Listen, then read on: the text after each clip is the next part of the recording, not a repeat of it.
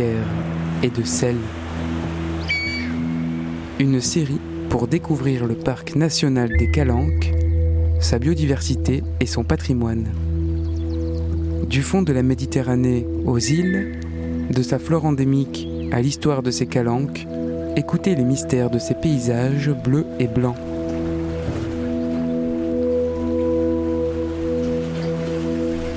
Une réalisation de Radio Grenouille Euphonia.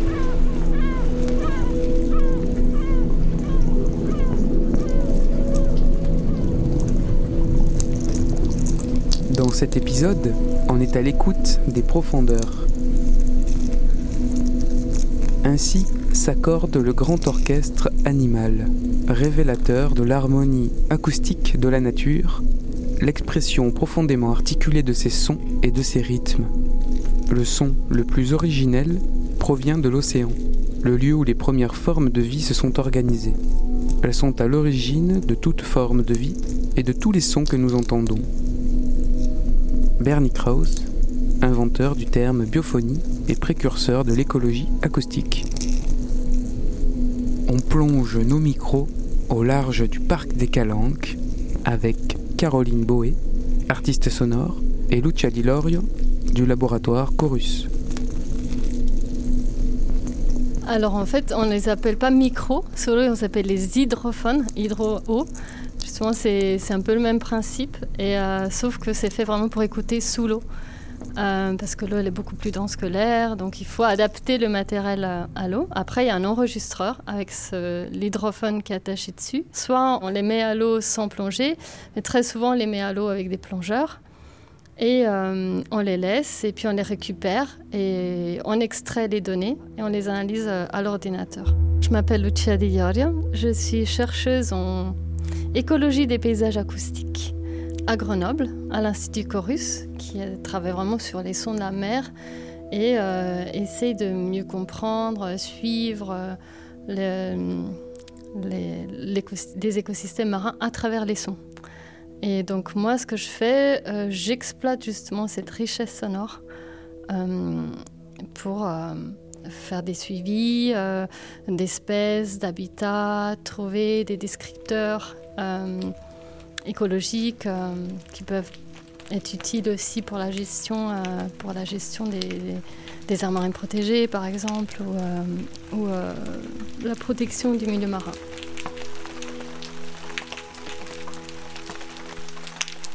Bon là j'écoute le son du bentos, euh, ça me fait penser à de la pluie, ça me fait penser à une euh, très grande euh, activité, une impression de grouillement.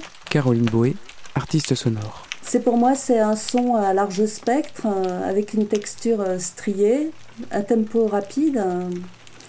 C'est complètement chaotique hein, et c'est une texture euh, sonore euh, qui envahit tout, qui est quelque chose de complexe. hein.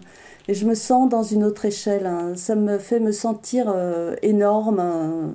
J'ai l'impression d'être très, très, très, très, très grande et, grosse et lente et seule quand j'écoute ces petits sons. Et donc là, je ne sais pas si l'enregistrement concerne une colonie ou certains individus. Mais ce qui est très intéressant pour moi, c'est ce décalage d'échelle hein, et de milieu, euh, ou plutôt décalage euh, d'écosystème. Ce sont des sons qui sont inouïs euh, pour mes oreilles et peut-être un peu comme les sons entomologiques euh, d'insectes, cette impression de frénésie, de vie et d'activité qui est euh, à une autre échelle.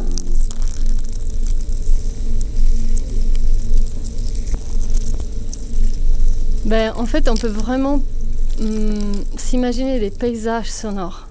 Donc, si on met un, hydrophone ou notre oreille sous l'eau euh, dans un herbier euh, euh, ou dans, une, dans une zone rocheuse ou dans un récif corallien, en Antarctique, en Arctique, on a vraiment des paysages différents et qui sont liés forcément aux espèces et aux activités aussi euh, aux événements naturels qui, euh, qui sont sur ces, sur ces lieux.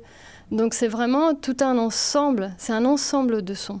Et c'est ça l'écologie des paysages acoustiques, justement, c'est on, on se focalise pas seulement sur une espèce, mais sur l'ensemble des sons qui peut être après séparé en biophonie, jusqu'en tout ce qui vient de la biologie. Et là, on peut aller euh, chercher des espèces ou des comportements, parce que parfois, un oursin qui mange ou un oursin qui se déplace, il veut pas forcément faire du son, mais il fait du son.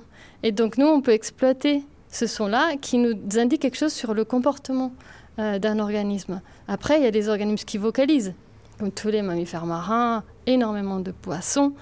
Euh, aussi des invertébrés qui vocalisent pour la communication. Donc là, c'est vraiment, euh, c'est vraiment la production sonore active qui a un, but, souvent la reproduction, la défense.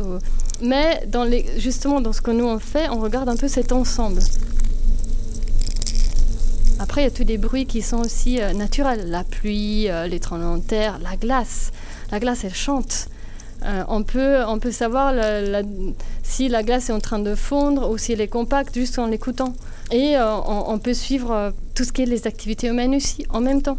Parce que les bateaux qui passent, les travaux, et tout ça, c'est dans ce paysage. Après, nous, on doit décomposer. Moi, je m'occupe beaucoup de la partie biophonie. Ben, on en sait pas mal, mais pas énormément. Donc tout ce qui est mammifères marins, oui, parce que c'est très étudié, puis c'est vraiment les spécialistes de la communication. Après, euh, chez les poissons, il y en a, il y a vraiment beaucoup, beaucoup de poissons qui vocalisent. Nous, on a une cacophonie de sons poissons incroyable, et de ces sons-là, on en connaît juste quelques-uns, vraiment pas beaucoup. Parfois, on a de la chance parce que c'est des espèces emblématiques comme le mérou et le corbe, euh, mais on en a plein. Il y a une diversité de sons de poissons qu'on n'est pas encore capable d'attribuer. Chez les invertébrés, il y a vraiment des invertébrés qui font des sons spécifiques pour la communication, comme la langouste ou la crevette claqueuse. Mais il y a plein de sons d'invertébrés. C'est ce crépitement qu'on entend euh, si on plonge et on, essaie vraiment juste d'écouter qui est lié à des activités, euh, comme je disais, un déplacement d'oursins ou euh, des poissons qui croquent quelque chose, des, bivalves. c'est des, plutôt des sons opportunistes, mais on peut les utiliser quand même. J'avais envie de parler du son du mérou, l'épinéphelus.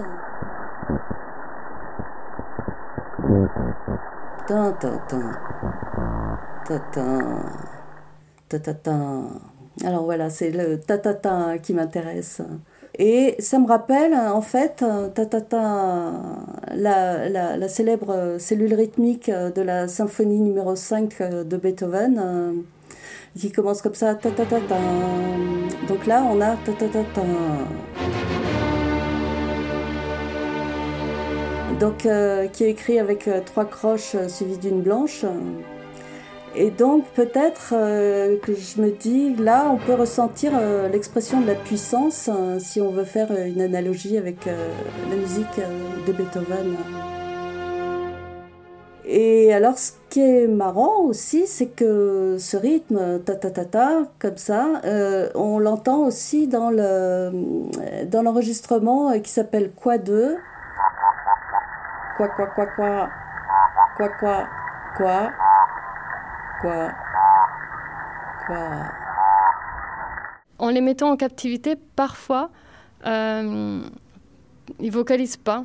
Ou euh, c'est difficile de les faire vocaliser. Après, il y a des méthodes, on peut les tenir un peu dans la main euh, pour essayer de leur faire faire un son, mais sans, leur faire du mal, évidemment. Mais mais il n'y a pas tous les animaux qui, qui produisent forcément des sons. Donc parfois, on a peut-être un, son, un poisson qui vocalise, mais qu'on n'arrive pas à faire vocaliser. Et ça nous est arrivé avec un poisson, on, était, on pensait que c'était lui qui faisait un son très particulier qu'on entend partout dans les herbiers, mais on n'arrivait pas à le faire vocaliser dans les aquariums. Aussi, il faut voir si c'est un son territorial, par exemple. On l'enlève de son territoire. Pourquoi il devrait commencer à vocaliser? Ou s'il veut se reproduire, il est enlevé de son territoire. Il n'y a plus ses, congénères avec qui il pourrait éventuellement... Euh, se reproduire, ben, il va pas forcément vocaliser. Donc, euh, c'est pas si facile que ça. Je réécoute hein, la langouste.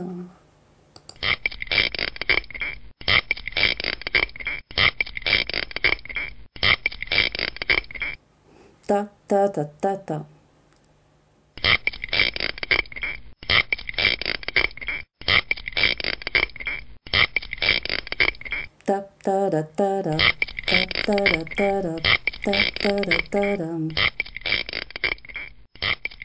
Donc là, on a une séquence rythmique avec un schéma qui est répété à l'identique et un son qui ressemble à un raclement de bois un peu grinçant.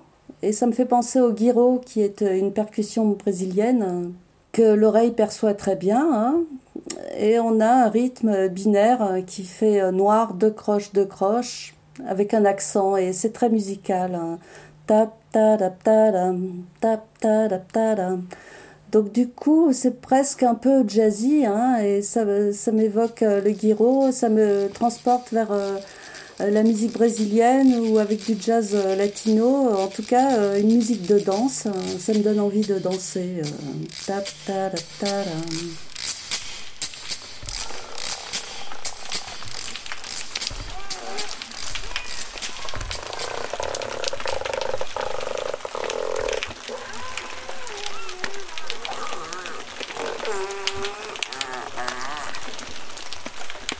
avec les dauphins, on est dans une communauté et ça crépite aussi sur tout le spectre sonore. Et en même temps, on est dans une échelle plus humaine. Il y a des sortes de vocalises. On imagine une communication entre différents individus et aussi des sons de guiro comme avec la langouste. Alors là, je me demande bien quel est le lien entre le dauphin et la langouste on sent qu'on est dans une échelle qui nous ressemble ici et, aussi dans une communauté sociale qui nous est moins étrangère, hein, euh, moins étrangère qu'avec les oursins ou avec les corbes. Peut-être qu'il y a de la voix là-dedans, mais si je dis ça, c'est toujours euh, malheureusement dans un réflexe anthropocentré, euh, c'est-à-dire que je pense qu'en réalité, les dauphins s'en fichent pas mal de ce que je peux penser. Je me souviens la première fois que j'ai entendu un enregistrement dans un herbier, il y avait un son, c'était, on dirait, un fantôme. Il y avait vraiment, il y a des sons très bizarres, très particuliers auxquels on n'est pas forcément habitué euh, en terrestre. Donc c'est, il y a souvent un côté de surprise. Après, je veux dire, les sons de poissons, ils sont pas variés comme les sons, comme les chants de baleines ou comme les sifflements de dauphins. Ils sont, ben, ils sont anatomiquement plus limités, mais ils ont quand même développer plein d'astuces pour produire des sons avec les mâchoires, avec la vessie natatoire, avec, plein, plein d'organes. Mais il y a quand même souvent ce côté de surprise, où euh, ah, c'est quoi ce son?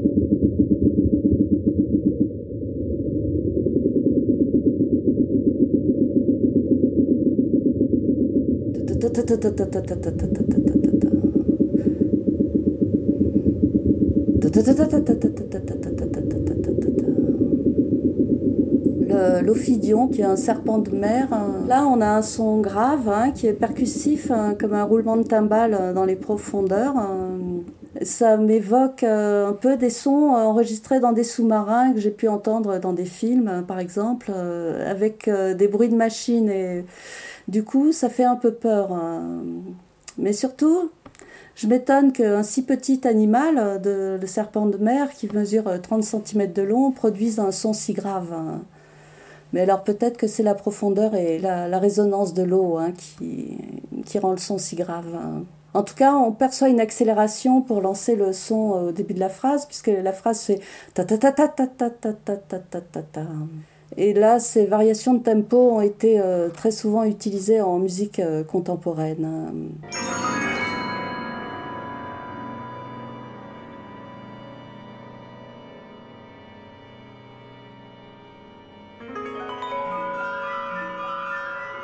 Et puis c'est un son qui me fait aussi penser à la musique électro ou la musique techno euh, dans une grosse fête, hein, ou à l'opposé euh, dans l'ouverture de la Valkyrie de Wagner, euh, qui est dans un contexte plus martial cette fois, avec des notes répétées et dans une allure très très rapide.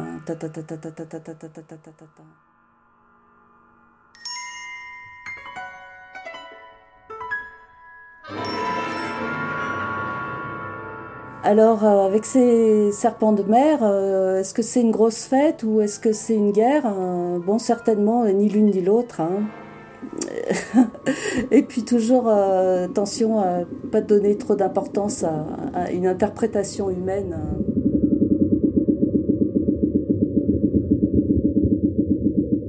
Il y en a beaucoup qui font vraiment des sons avec des muscles qui sont attachés ou liés à la vessie natatoire, et soit qui tapent sur la vessie natatoire ou qui la font vibrer. Et ça, c'est typiquement des sons de tambour, comme euh, le corbe. Fait vraiment une espèce de tambour. Il y a beaucoup de sons de poissons qui sont, euh, qui sont produits comme ça. Le, poisson clown, il produit des sons avec la mâchoire. Euh, après, on dit euh, la, la qui pète. C'est vrai, ça, fait comme des paix, mais c'est quand même des, des, des, petits tubes qui sont liés à la vessie natatoire et donc ils font passer de l'air et du coup ça produit un son, mais c'est un son de communication qui, qui sonne comme un petit paix.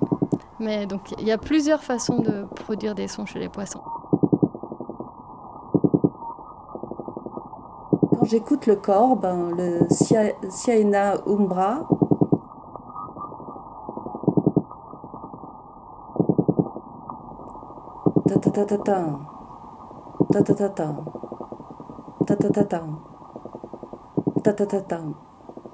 et là j'ai l'impression carrément d'entendre des, mitraillettes hein. En tout cas, là, chaque intervention sonore du premier plan, il y a une réponse plus loin qui reproduit le même schéma.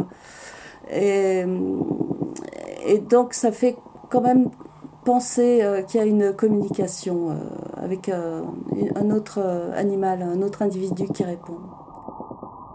Bon, enfin, ce qui m'étonne le plus, en tout cas dans ce son qui m'évoque la mitraillette, hein, c'est que le corbe, c'est un très joli poisson qui vit entre autres vers Porcro et qui a un aspect visuel de forme et de couleur avec des écailles qui brillent au soleil hein, et qui n'inspire pas du tout une sensation guerrière.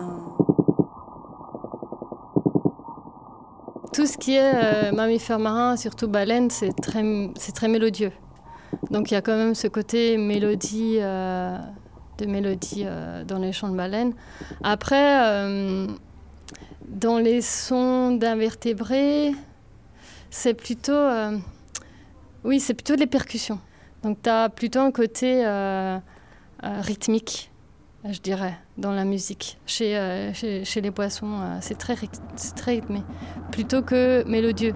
Justement, j'ai déjà passé beaucoup de sons à des, euh, à des musiciens qui se sont servis pour le rythme.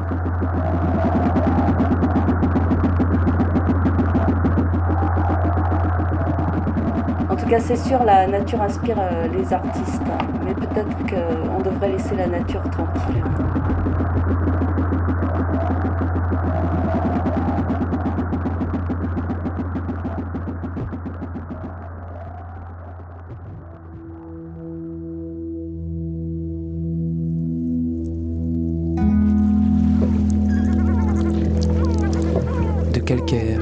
De.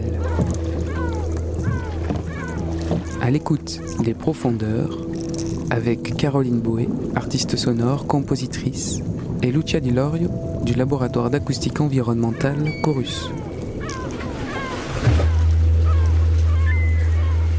De calcaire et de sel, une série coproduite par le Parc national des Calanques et Radio Grenouille Euphonia. Réalisation Jean-Baptiste Imbert.